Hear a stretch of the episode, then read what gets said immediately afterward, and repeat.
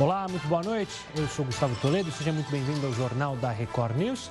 Lembrando que você sempre pode acompanhar a gente também pelo celular ou pode baixar nosso aplicativo Play Plus, ou também se estiver no computador ou tablet, pode acompanhar a gente pelo YouTube, pela nossa transmissão também no Facebook e no Instagram da Record News.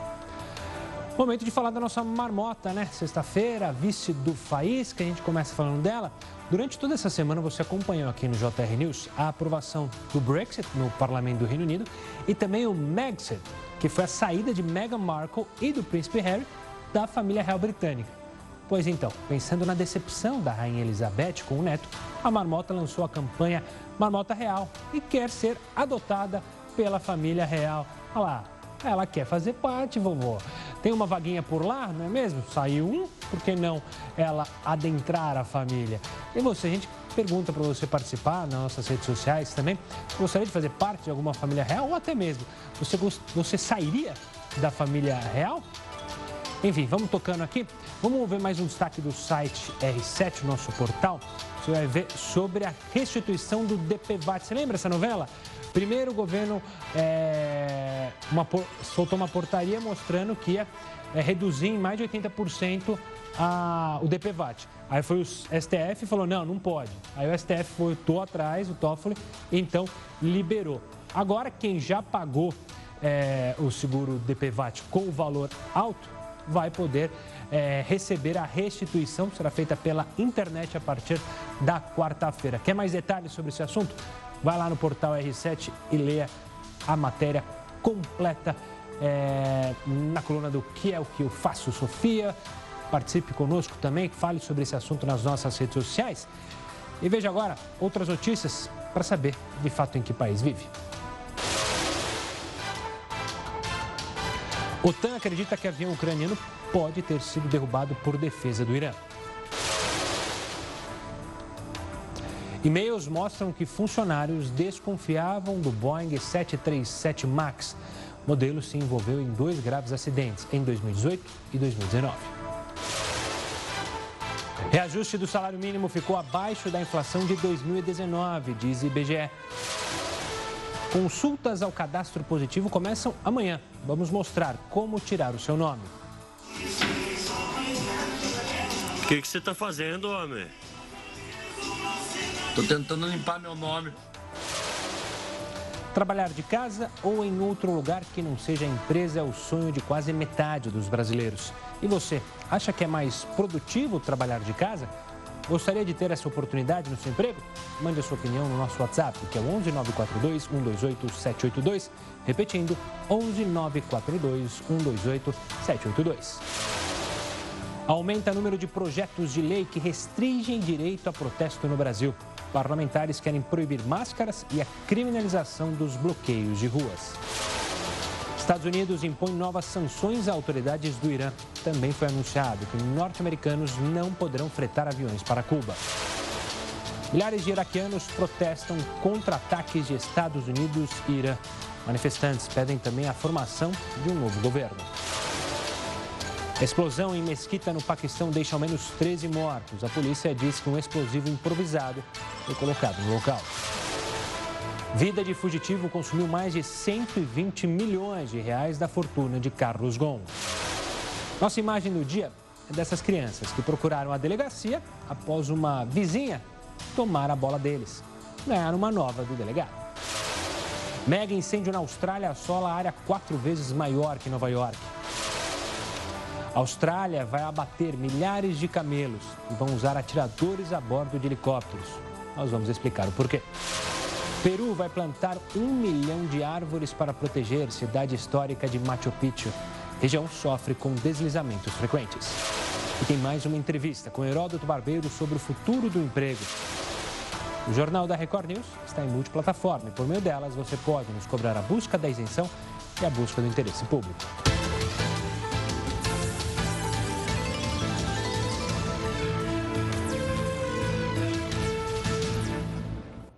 E para participar dessa edição do Jornal da Record News, use a hashtag JRNews e participe conosco durante a nossa transmissão nas redes sociais, no Twitter, no Facebook e no YouTube. Agora a gente vai para mais um mote, mais uma frase para iniciar o nosso jornal desta sexta-feira. Hoje, de uma escritora americana, Rebecca West, o jornalismo nada é senão a arte de preencher espaços em brancos. Com essa frase, a gente dá início, então, a mais um jornal da Record News. A gente fala, agora a gente abre falando do incêndio na Austrália. Nessa sexta-feira, ventos fortes causaram a fusão de dois grandes incêndios que ocorrem no sudeste da Austrália. Agora, o fogo destrói um território equivalente, veja só, a quatro vezes o tamanho de Nova York. Em Sydney, manifestações exigem ações diretas contra as mudanças climáticas. Dezenas de milhares de manifestantes se uniram pelo clima em Sydney. Eles exigem que o governo conservador combata o aquecimento global e reduza o uso de combustíveis fósseis. Os incêndios florestais estão fora de controle no país e desde setembro já queimaram uma área equivalente à da Irlanda. É devastador, realmente deprimente. Este é um momento sombrio em nosso país, é muito triste. Estamos aqui hoje porque isso precisa parar. Não podemos continuar afirmando que a mudança climática não é real e que o planeta não está aquecendo. A Austrália, uma das maiores ilhas do mundo, é um exemplo perfeito. Os animais estão queimando e morrendo. É preciso parar. Pessoas e políticos fingem que não é verdade. Algo tem que acontecer. Nesta sexta-feira, ventos fortes causaram a fusão de dois incêndios no Sudeste, que deu origem a um incêndio gigantesco que atingia um território equivalente a quatro vezes a cidade de Nova York. Segundo os cientistas, o fogo foi alimentado por uma seca prolongada, agravada pelas mudanças climáticas, mas muitos rejeitam o efeito do aquecimento global e classificam os incêndios como criminosos. Ainda no cenário internacional, o governo norte-americano anunciou novas sanções econômicas contra o Irã. As sanções terão como alvo indústrias iranianas, incluindo fabricantes de aço e ferro, além de pelo menos oito autoridades do país. O secretário de Estado, Mike Pompeo, disse que o Irã tinha intenção de matar norte-americanos nos ataques com foguetes e que o general Qassem Soleimani planejava ataques contra embaixadas dos Estados Unidos. Mais cedo, autoridades iraquianas aprovaram uma ordem de expulsão das tropas norte-americanas do país. A exigência é uma resposta ao bombardeio que matou Soleimani na semana passada. Os Estados Unidos dizem que não têm planos de deixar o Iraque. E nesta sexta-feira, milhares de pessoas foram às ruas de Bagdá para protestar contra o conflito entre Estados Unidos e Irã. Os iraquianos temem que o país se torne um palco de batalhas entre os dois países. Milhares de manifestantes saíram às ruas nesta sexta-feira no Iraque para protestar contra o Irã e os Estados Unidos. Os recentes ataques no território iraquiano ameaçaram mergulhar o país no caos. A mobilização de hoje relança uma revolta sem precedentes no Iraque, ofuscada recentemente pela escalada de tensões entre os dois patrocinadores de Bagdá. Houve protestos na capital e em várias cidades do sul. Há vários dias foram feitas chamadas para relançar o movimento social, iniciado em 1 de outubro. Há mais de três meses, os iraquianos denunciam seus líderes, acusados de serem incompetentes e ladrões. O Iraque é o 12º país mais corrupto do mundo, segundo a organização Transparência Internacional. A classe dominante não consegue chegar a um acordo para nomear um substituto para o primeiro-ministro Adel Abdelmadi. O movimento foi pontuado pela violência e reprimido pelas forças de ordem. Desde o início dos protestos, cerca de 460 pessoas morreram, quase todas manifestantes, e mais de 25 mil ficaram feridas. Voltando a falar de Brasil, trabalhar de casa ou de qualquer outro lugar que não seja empresa é a opção dos sonhos para 49% das pessoas empregadas aqui no país. Entre os profissionais autônomos, o índice chega a 55%, mesma porcentagem vista entre os desempregados. Esses dados fazem parte da pesquisa feita pelo Instituto Ipsos nas principais regiões do Brasil. E aí a gente pergunta para você: você acha que é mais produtivo trabalhar de casa? Gostaria de ter essa oportunidade no seu emprego? Fale um pouco para a gente sobre esse assunto. Mande sua opinião no nosso WhatsApp, que é o 11 942 128 782. Repetindo, ele está aí na sua tela, 942 128 782. Agora a gente vai para a nossa primeira live nas redes sociais, aqui da Record News, e eu conto com a sua participação, comentando o nosso jornal e também respondendo a nossa enquete. Até lá!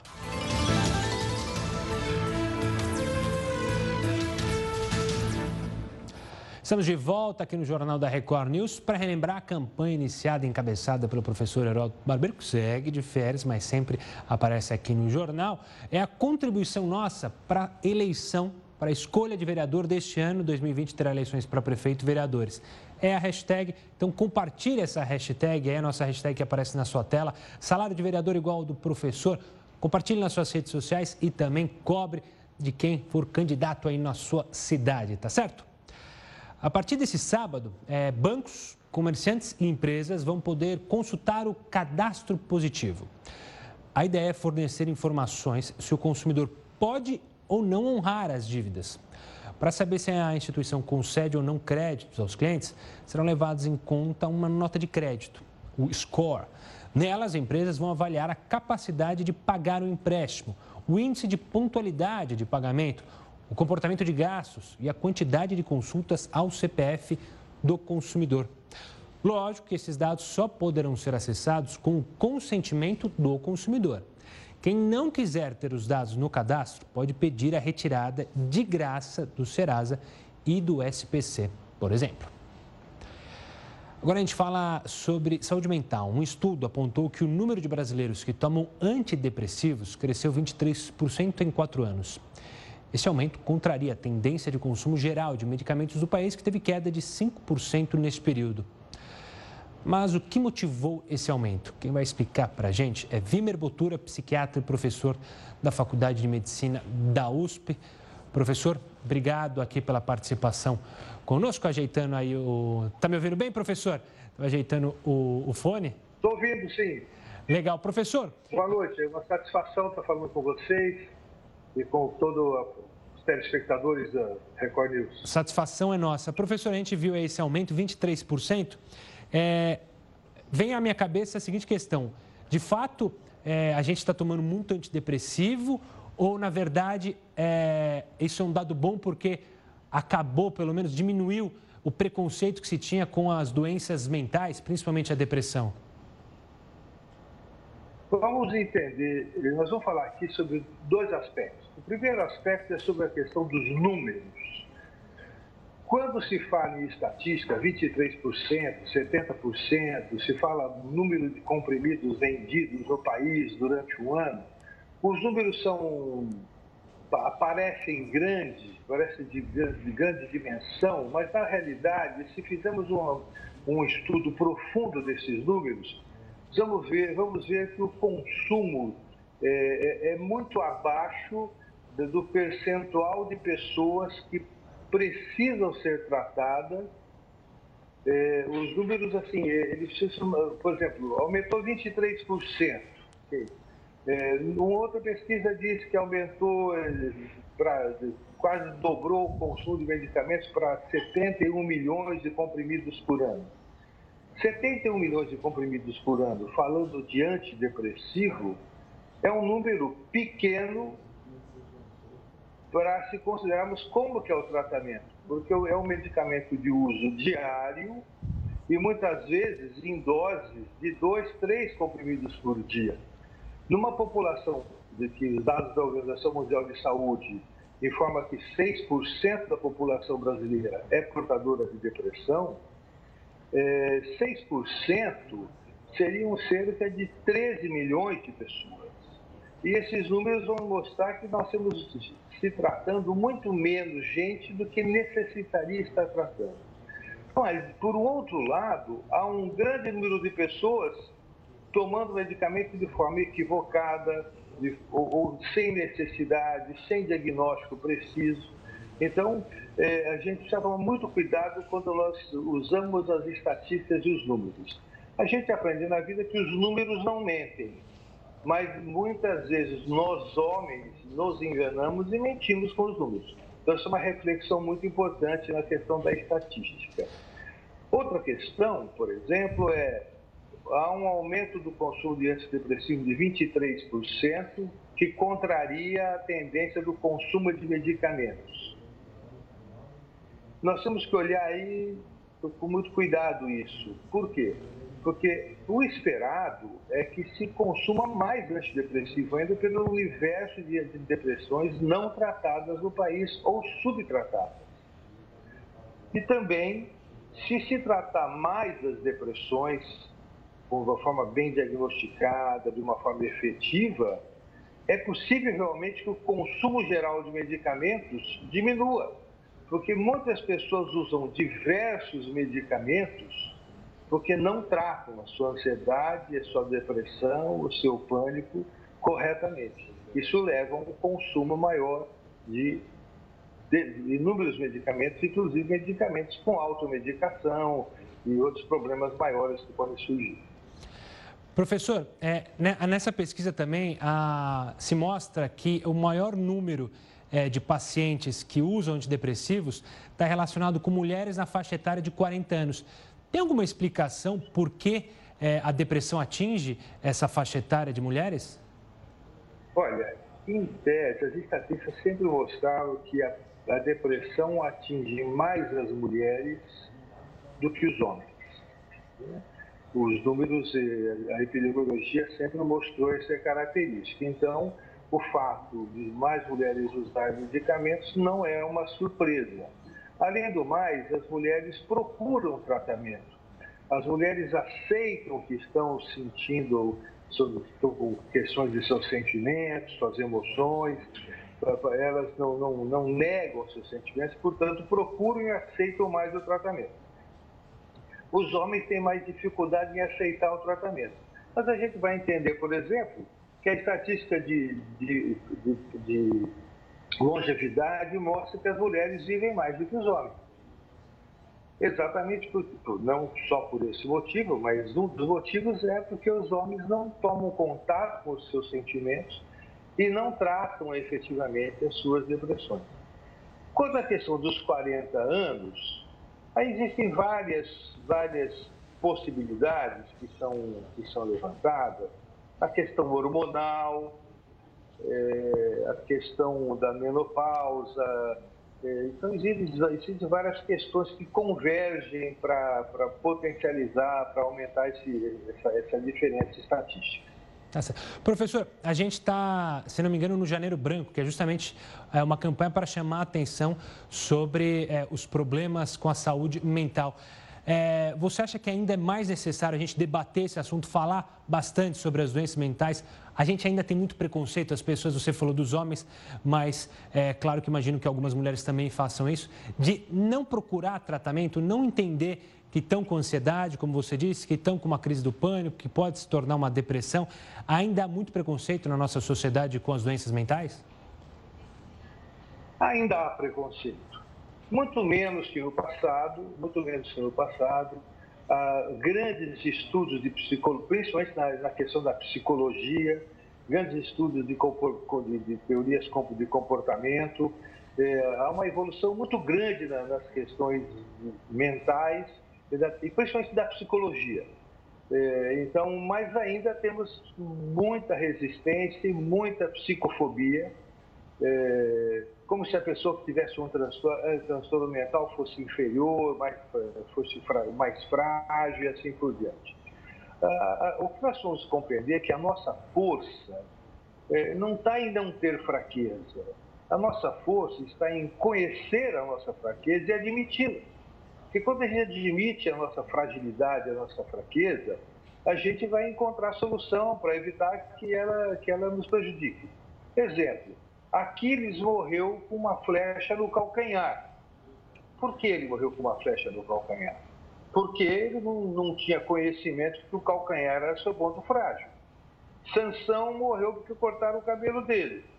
Ué, por que cortaram o cabelo dele? Por quê? Porque ele não tinha consciência da sua fraqueza. Então, com toda a força que a pessoa tem, toda a força que o homem tem, toda a força que as pessoas têm, elas também têm fragilidade e isso não as faz inferior, as faz humanas. Eu recentemente atendi uma moça que tinha uma depressão e ela tinha vergonha da depressão e ela começou a faltar ao trabalho e era uma excelente funcionária.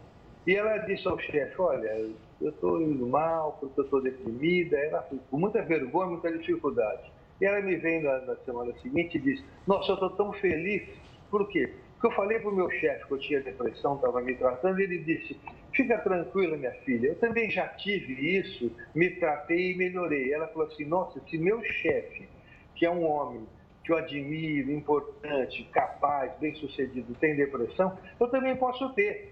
Aquilo não foi para ela se conformar e continuar deprimida, não, foi para ela perder a vergonha, e a uhum. vergonha é um dos complicadores para o tratamento e para o diagnóstico, inclusive. Ela perde a vergonha, se é aceita, ficou muito mais fácil para ela melhorar. Então as pessoas deveriam discutir mais sobre o assunto, falar mais, falar mais sobre o assunto, e perder a vergonha, porque a depressão não é uma fraqueza de caráter, é uma inferioridade. É um transtorno que atinge a qualquer pessoa. Tá certo. A qualquer momento. Professor, obrigado pela explicação e é importante a gente falar, por isso que a gente sempre abre espaço aqui nos telejornais para falar sobre a depressão. Doutor, até uma próxima e obrigado. Muito obrigado a você pela oportunidade, espero ter sido útil a nossa conversa. Felicidade a você. Felicidades, professor. É, agora a gente fala de um garoto de apenas 7 anos que está fazendo um sucesso tremendo no mundo da arte. Tanto que ele foi apelidado, veja só, pela imprensa como Mini Picasso. Você vai saber quem é esse pequeno jovem no texto da Damares Almeida. As crianças normalmente dão muito valor aos próprios desenhos e consideram os rabiscos grandes obras. Assim como o artista Malu, que decidiu inovar na geladeira da mãe. Eu quero saber se foi você que rabiscou a geladeira. Aqui?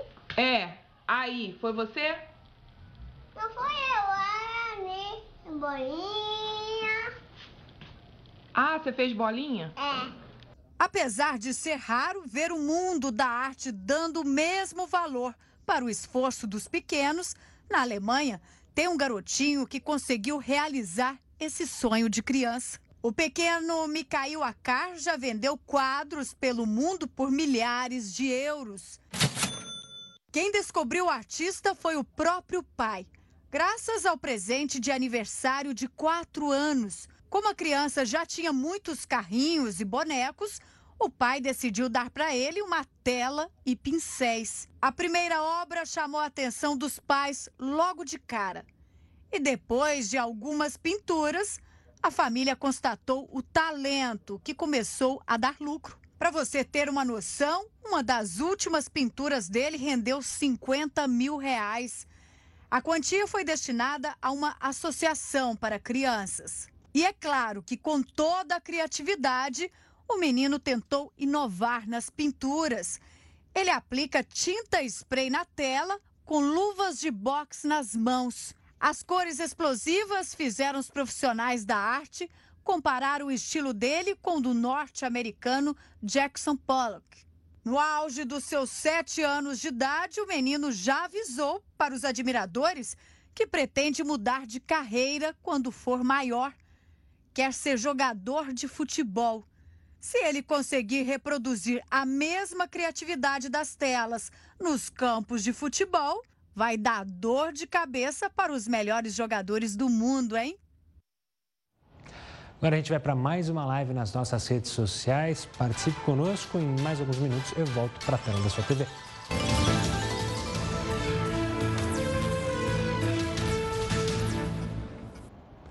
JR News de volta para falar que os proprietários de veículos que fizeram o pagamento do seguro DPVAT em valor maior poderão solicitar a restituição da diferença a partir já do próximo dia 15, que é na quarta-feira.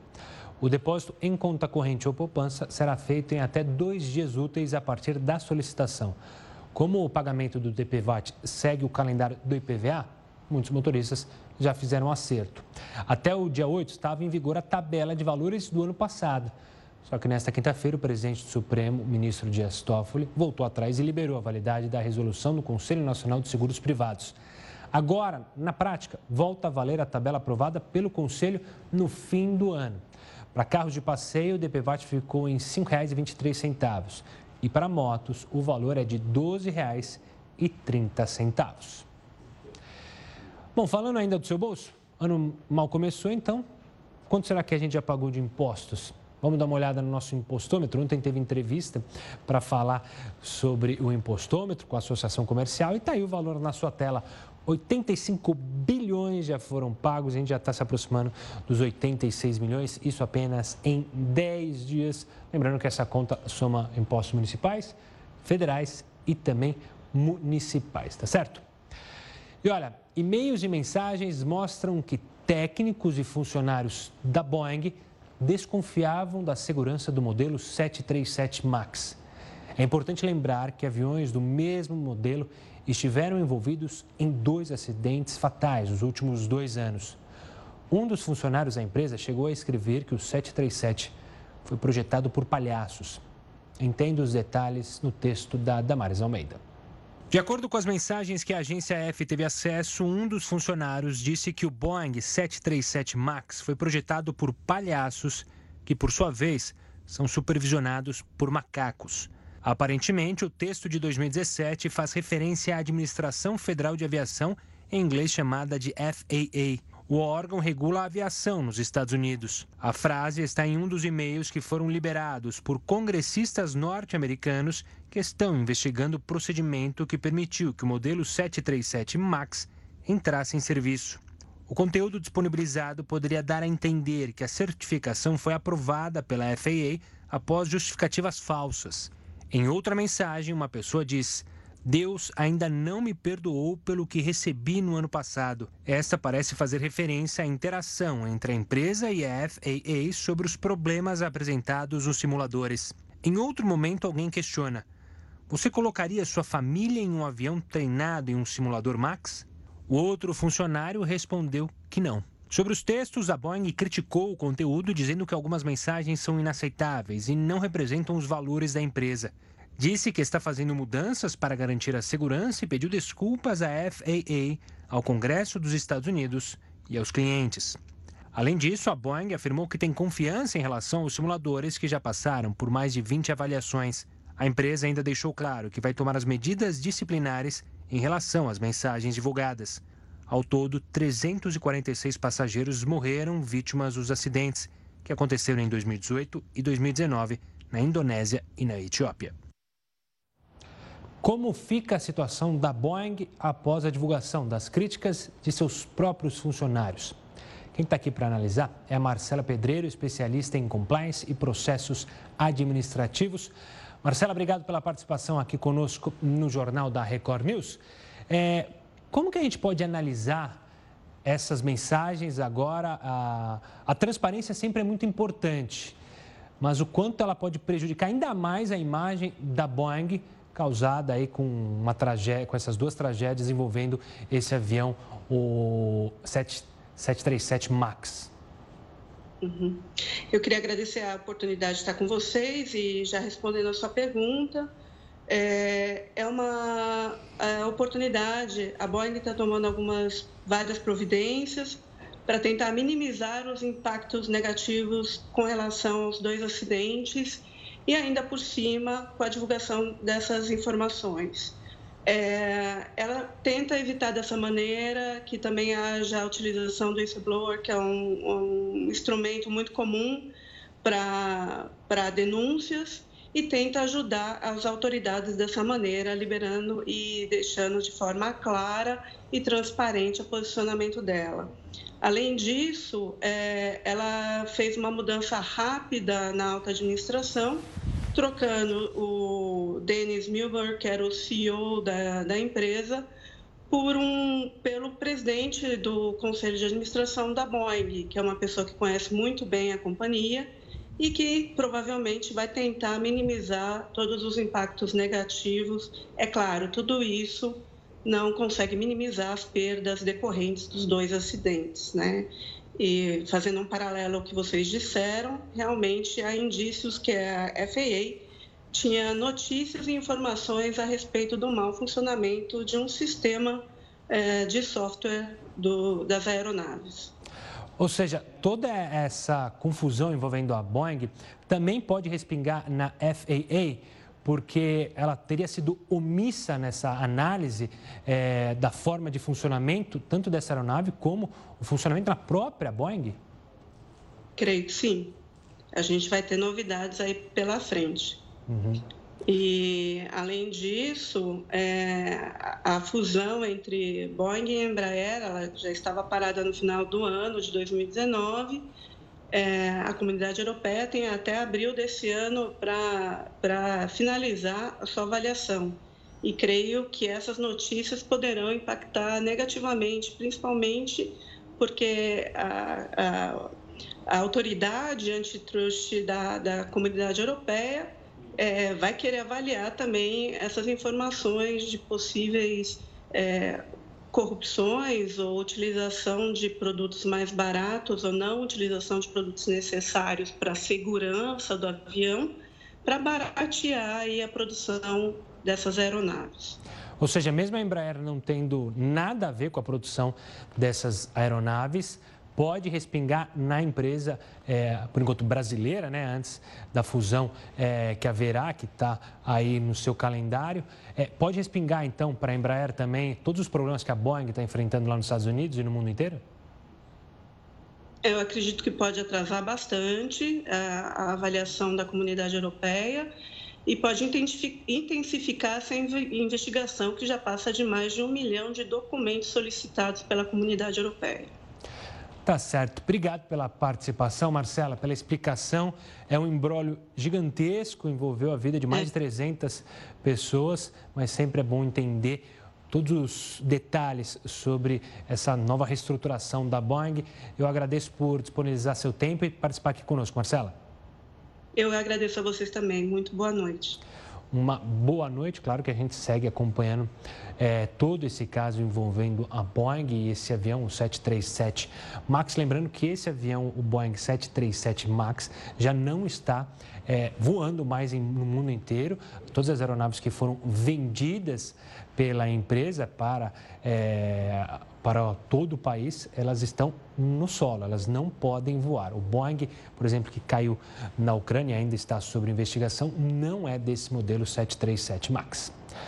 E olha, agora a gente fala, volta a falar da Austrália. Ela está abatendo milhares de camelos por causa do calor extremo e a grave seca que atingiu o país.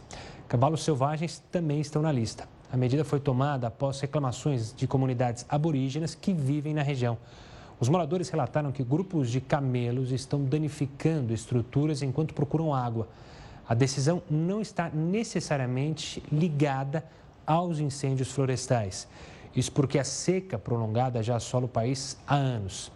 1.840 por colonos britânicos para explorar ou transportar mercadorias. A gente segue acompanhando também todo é, esse embrólio lá na Austrália.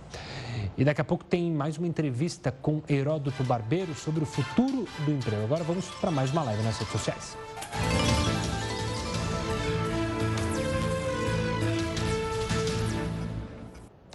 Estamos de volta para falar do salário mínimo, que deste ano ficou abaixo da inflação registrada no ano passado no Brasil. Mas por que isso aconteceu? Bom, o governo usou uma previsão do mercado financeiro para o Índice Nacional de Preços ao Consumidor. Mas esse indicador terminou o ano acima do previsto. Por isso, o salário mínimo foi ajustado em 4,1%, enquanto o índice terminou 2019 em 4,48%. Se esta taxa maior fosse levada em conta, o salário teria de chegar a R$ 1.042, R$ 3,00 além do estipulado pelo governo. E a Record TV recebeu nesta sexta-feira a visita do médico e professor Renato Cunha. Ele está entre os pesquisadores que ajudaram a aperfeiçoar um método de cura contra o câncer. O tratamento já teria salvo a vida de um brasileiro. O tratamento é conhecido como terapia genética. Foi desenvolvido nos Estados Unidos e está sendo aperfeiçoado aqui no Brasil. Ao todo, 20 pesquisadores brasileiros participam do projeto. O médico e professor Renato Cunha é um deles. Eles usam a ciência para fortalecer células do corpo humano e transformá-las numa arma biológica contra o câncer. Nosso sistema de defesa, que nos protege contra infecções como os vírus, as bactérias, os fungos, é células específicas que podem combater células do câncer. Uma dessas células é chamada de células T. O trabalho de pesquisa é feito no Centro de Terapia Celular Fundação Hemocentro de Ribeirão Preto. É aqui onde as células são retiradas do paciente com câncer, modificadas em laboratório e aplicadas novamente no corpo do doente. São células que são transformadas em laboratório e passam a ter a habilidade de destruir células do câncer. Diferente do remédio, o remédio, a medicação comum, ela tem um tempo de circulação no sangue, depois ela perde o efeito. A célula tem o potencial de se perpetuar no nosso sangue. E enquanto ela estiver ali, teoricamente, ela pode estar é, é, é, protegendo o paciente contra o ressurgimento da célula do câncer. Por enquanto, o tratamento só se apresentou eficaz em casos de linfoma, câncer que ataca as células responsáveis pelo sistema de defesa do organismo e leucemia. O custo nos Estados Unidos de uma única aplicação ultrapassa os 400 mil dólares, cerca de 1 milhão e 600 mil reais. Mas os cientistas brasileiros conseguiram reduzir esse custo. Como é que vocês conseguiram reduzir para 10%? Aqui, na verdade, o custo nosso está é, é, tá relacionado à tecnologia brasileira, que é algo nosso. E existe uma diferença também. Né? Nós somos um instituto de pesquisa, nós somos vinculados a uma instituição pública. Então, tudo aquilo que a gente investe, é, é, o lucro do nosso investimento, na verdade, é o produto que vai servir a nossa sociedade. No ano passado, um paciente que recebeu o tratamento teve regressão da doença em poucos dias. Infelizmente, o homem morreu logo depois em um acidente. Os pesquisadores querem agora ampliar o acesso ao tratamento, levando a tecnologia para o SUS, o Sistema Único de Saúde. Nós temos uma programação de que a gente possa tratar mais pacientes, mas sempre a nível de, de estudo de pesquisa, né? Ah, esse tratamento ele ainda não está disponível é, de rotina pelo SUS, assim como outros tratamentos já estão. Agora o Heraldo Barbeiro entrevista um médico que vai falar sobre o futuro do emprego. Acompanhe.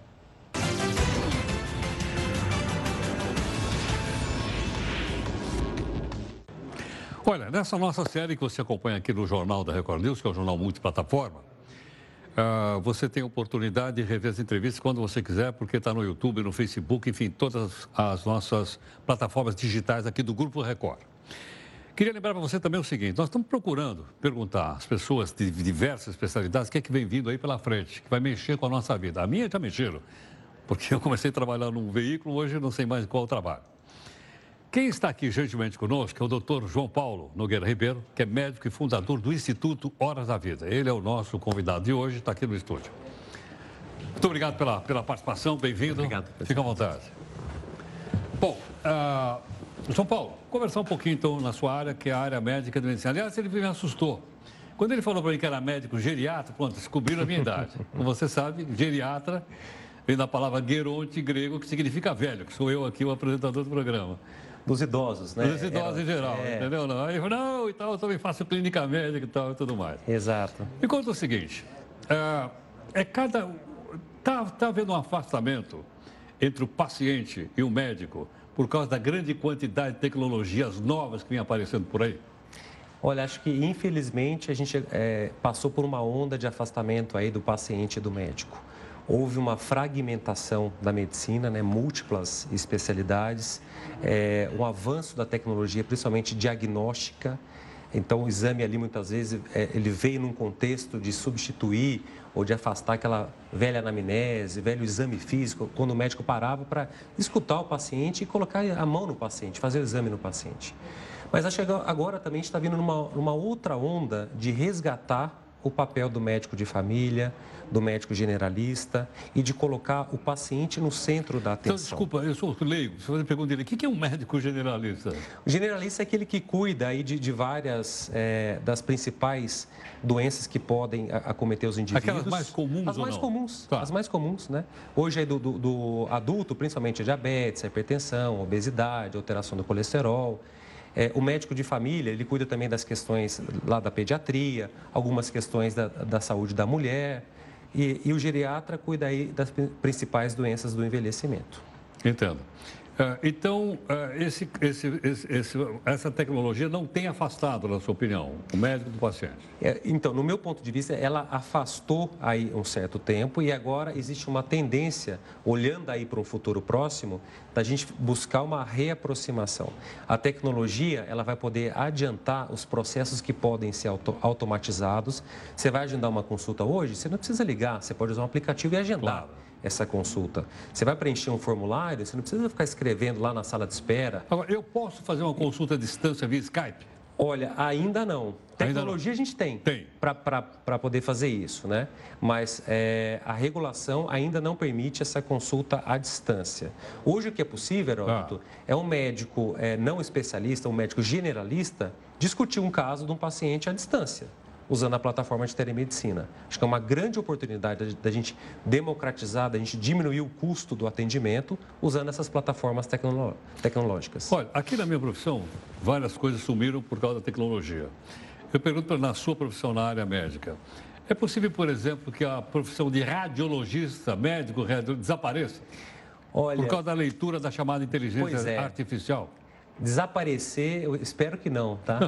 claro. Ainda confio bastante aí no, no olho humano, vejo que, que, que os colegas, até para poder mas alimentar... a danada da inteligência artificial não lê melhor? Sim, ela está tá lendo cada vez melhor e a tecnologia está tá mostrando isso, né? Mas para abastecer essa, para criar essa tecnologia, ela usou ali a experiência de, de olhos humanos claro. antes, né? Mas sem dúvida, é, se existir uma necessidade de ter 100 radiologistas, muito provavelmente a gente vai precisar de 10, de 5 para fazer a, a, mesma quantidade de trabalho, porque a máquina vai suprir todo esse restante aí. Eu lembrei do radiologista, mas eu suponho que em outras áreas também a máquina deve estar fazendo leituras, ou não? Sim, a própria patologia, ali, leituras de lâminas nos claro. laboratórios, os algoritmos que hoje ajudam a gente, é, na hora da, da, prescrição médica, a identificar a interação medicamentosa, ou seja, qual remédio que não dá certo com aquele, qual remédio que não pode ser misturado com outro para não causar um efeito colateral, um efeito adverso, que muitas vezes poderia passar batido.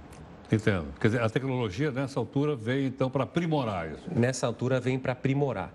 Eu acho que ela, ela deve vir para chegar, para facilitar esse encontro, para que esse encontro seja mais é, resolutivo, o paciente chega mais preparado encontra um médico já mais preparado também, que ele tenha um tempo mais disponível para olhar no olho do paciente para escutar a história do paciente, para fazer um diagnóstico bem feito, para pedir exame se for necessário e escolher a melhor conduta de forma compartilhada, conversada com o paciente.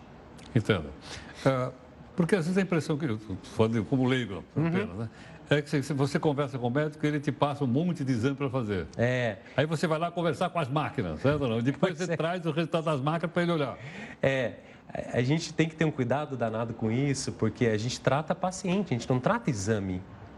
Né? Muitas vezes a pessoa pode ter uma, uma doença e não estar doente. É, então, essa análise, quando você. O foco é o paciente. A máquina, mas é, é, é constatação física, é isso ou não? É, a máquina ela chega para corroborar, para validar uma hipótese que o médico fez. É, se eu acho que você está com diabetes, você posso pedir um exame de sangue para ver como é que está a sua glicemia. Mas se eu ouvir a tua história, você está emagrecendo, está tomando muita água, está fazendo muito xixi, eu posso pensar que você está com isso também, muitas vezes sem, sem ter o exame. Mas o exame vem para certificar Tá. essa hipótese. Agora, por exemplo, com a robótica e a intervenção à distância, uhum. do cirurgião que, que. Ele também vai tomar o lugar do colega dele, uma vez que ele pode, sei lá, lá de Houston, é... nos Estados Unidos? Pode. Fazer uma cirurgia aqui em São Paulo? Pode.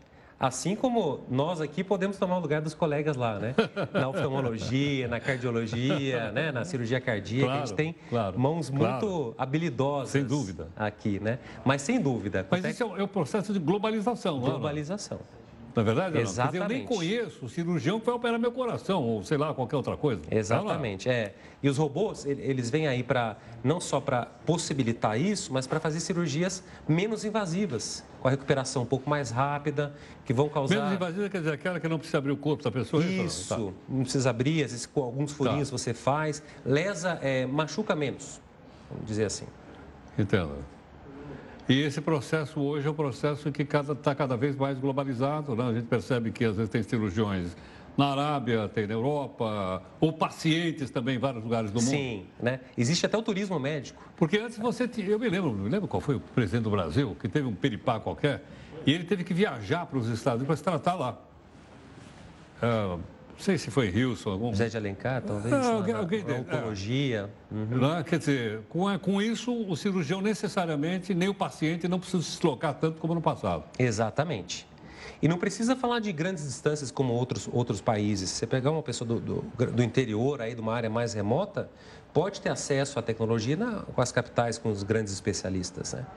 É, tanto na, na, medicina privada quanto na medicina pública, a gente vê evolução nessa área. Né? O SUS também tem uma plataforma muito uh, sofisticada de telemedicina. Quer dizer, com isso, eu suponho vai melhorar o atendimento em geral. Vai. As pessoas vão viver mais ou não? Estão vivendo mais, né? Estão vivendo mais. A, a grande questão é que o Brasil está passando por esse movimento de uma forma muito rápida. Na Europa, esse movimento aconteceu de uma forma um pouco mais lenta. Aqui está sendo muito rápido. Se pensar em menos de 50 anos, a gente aumentou 20, 30 anos aí a, é a expectativa é de vida, né? É verdade. É muito bom. A grande questão é que não basta só viver muito, precisa viver muito com qualidade. Com saúde. Com né? saúde. Ah, é. Aí, Heródoto, eu faço até um, um chamado para claro. a população, que é muito importante também, o protagonismo ah, do paciente.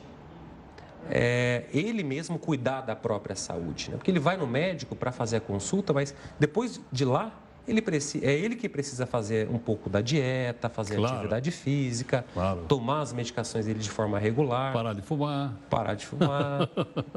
diminuir ali a, a, a cervejinha. Um quadro de gordura. Exatamente. Mas acho que tem tudo com, com equilíbrio, com bom senso, dá para fazer. Muito obrigado pela gentileza. Obrigado. Muito grato, muito obrigado. Bom, na nossa série aqui que a gente está dando uma olhadinha então em direção ao futuro, agora falamos um pouquinho sobre medicina, doutor João Paulo Nogueira Ribeiro, que é médico e fundador do Instituto Horas da Vida. Gente aqui conosco. Bom, nós temos outros convidados e outras coisas para apresentar para você, sempre aqui dentro do Jornal da Record News.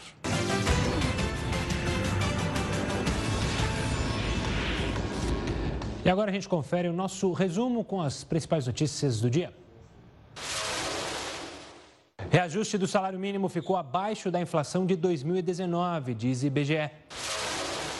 Consultas ao cadastro positivo começam amanhã. Vamos mostrar como tirar o seu nome. O que, que você está fazendo, homem? Estou tentando limpar meu nome. Aumenta o número de projetos de lei que restringem direito a protesto no Brasil. Parlamentares querem proibir máscaras e a criminalização dos bloqueios de ruas. Estados Unidos impõe novas sanções a autoridades do Irã também foi anunciado que norte-americanos não poderão fretar aviões para Cuba. Milhares de iraquianos protestam contra ataques de Estados Unidos e Irã. Manifestantes pedem também a formação de um novo governo. Explosão em Mesquita, no Paquistão, deixa ao menos 13 mortos. A polícia diz que um explosivo improvisado foi colocado no local. Vida de fugitivo consumiu mais de 120 milhões de reais da fortuna de Carlos Gon. Nossa imagem do dia é dessas crianças que procuraram a delegacia após uma vizinha tomar a bola deles. Ganharam uma nova do delegado. Mega incêndio na Austrália assola a área quatro vezes maior que Nova York. A Austrália vai abater milhares de camelos e vão usar atiradores a bordo de helicóptero. Peru vai plantar um milhão de árvores para proteger cidade histórica de Machu Picchu. região sofre com deslizamentos frequentes. Essa edição do Jornal da Record News já fica por aqui. Mas lembrando que você pode conferir a gente nas redes sociais, na nossa live, que tem logo mais depois aqui do final do jornal, no Facebook, no Instagram da Record News. Eu desejo que você tenha um ótimo final de semana, que você possa aproveitar com a sua família. E na segunda-feira eu estou de volta, mas durante sábado e domingo tem muita informação aqui na Record News. A gente encerra o jornal de hoje com um vídeo de uma influenciadora maquiando a avó que tem Alzheimer. Com quase 90 mil curtidas, essa brincadeira entre as duas emocionou os internautas. O que há de melhor, a minha companhia pra não se sentir só. O sol, a lua e o mar, passagem pra viajar, pra gente se perder e se encontrar.